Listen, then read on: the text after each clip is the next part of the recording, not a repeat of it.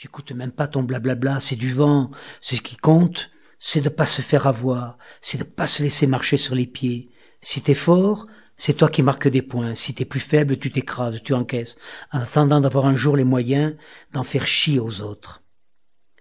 Oui, j'entends des, des, des affirmations de ce genre, c'est chez les enfants, chez les adolescents d'aujourd'hui. Et paradoxalement, il y a une plus grande défense des adolescents face au discours des adultes. Je crois qu'on peut le dire, la confiance ne règne pas. Beaucoup d'adultes sont dévalorisés. Pour les adolescents, pour les enfants, euh, ne pas se faire avoir, ne pas se faire baiser par eux, ils, pressentent les adultes à la fois comme euh, inconsistants, pas fiables et pas sur lesquels on ne peut pas vraiment prendre appui. Euh, ils ne sont plus non plus des modèles. Pratiquement aucun adolescent ne veut ressembler à la plupart des adultes qu'il côtoie. D'où cette fuite d'ailleurs vers un univers virtuel, vers les, acteurs de cinéma, les, vedettes de la chanson, etc., auxquels on prête des vies euh, sentimentales, amoureuses ou financières euh, extrêmement euh, chargées de possibles. Il y a une sorte d'hémorragie comme ça vers un imaginaire et vers le virtuel, et dans une rupture avec la rencontre réelle. Les enfants, les adolescents occupent le terrain d'une pseudo-communication avec euh, des affirmations à base d'onomatopées, de points de vue extrêmes, absolus, qui ne laissent pas de place au doute, à l'interrogation, et qui ne donnent pas non plus la possibilité d'ouvrir un espace à l'échange, à l'interpellation. Et donc, mon propos aujourd'hui, c'est presque une gageure, vouloir apprendre aux enfants et aux adolescents à communiquer autrement, c'est vrai que ça paraît être une utopie un peu folle, et pourtant c'est ce que je vais tenter, parce que je pense que c'est une nécessité vitale, une urgence urgente.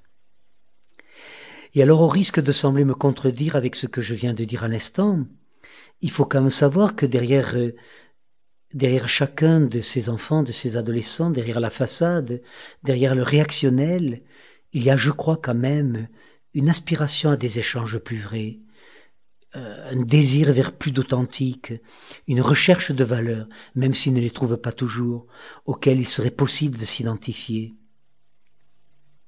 Les, les modèles ne sont plus dans la réalité, ils sont rêvés et marginalisés.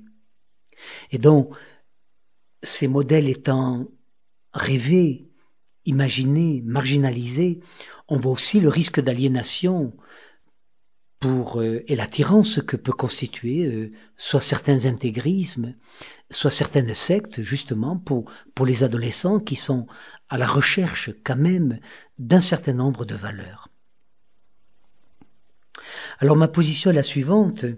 À partir du constat qu'il y a malaise dans les relations parents-enfants, adultes-enfants, un mal-être chez les uns et les autres, de la souffrance, l'expression de beaucoup de violence et même d'auto-violence.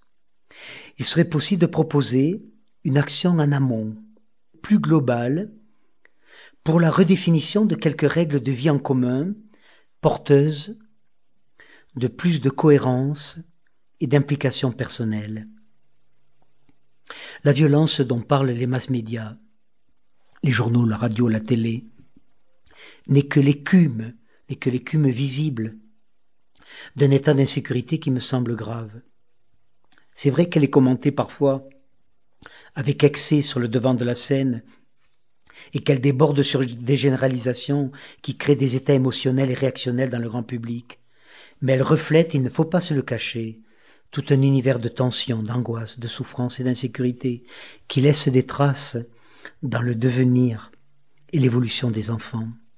Il y a surtout l'autoviolence, les tentatives de suicide, les auto-agressions corporelles, l'évasion vers la drogue, qui pour moi est l'équivalent d'un suicide différé, la fuite en avant dans les univers virtuels pour se couper d'une réalité qui ne nourrit pas suffisamment l'imaginaire. Et ma position dans les propositions qui vont suivre sera celle à la fois d'un parent et d'un pédagogue. Je crois qu'il est possible de proposer aux enfants et aux adolescents des règles d'hygiène sociale.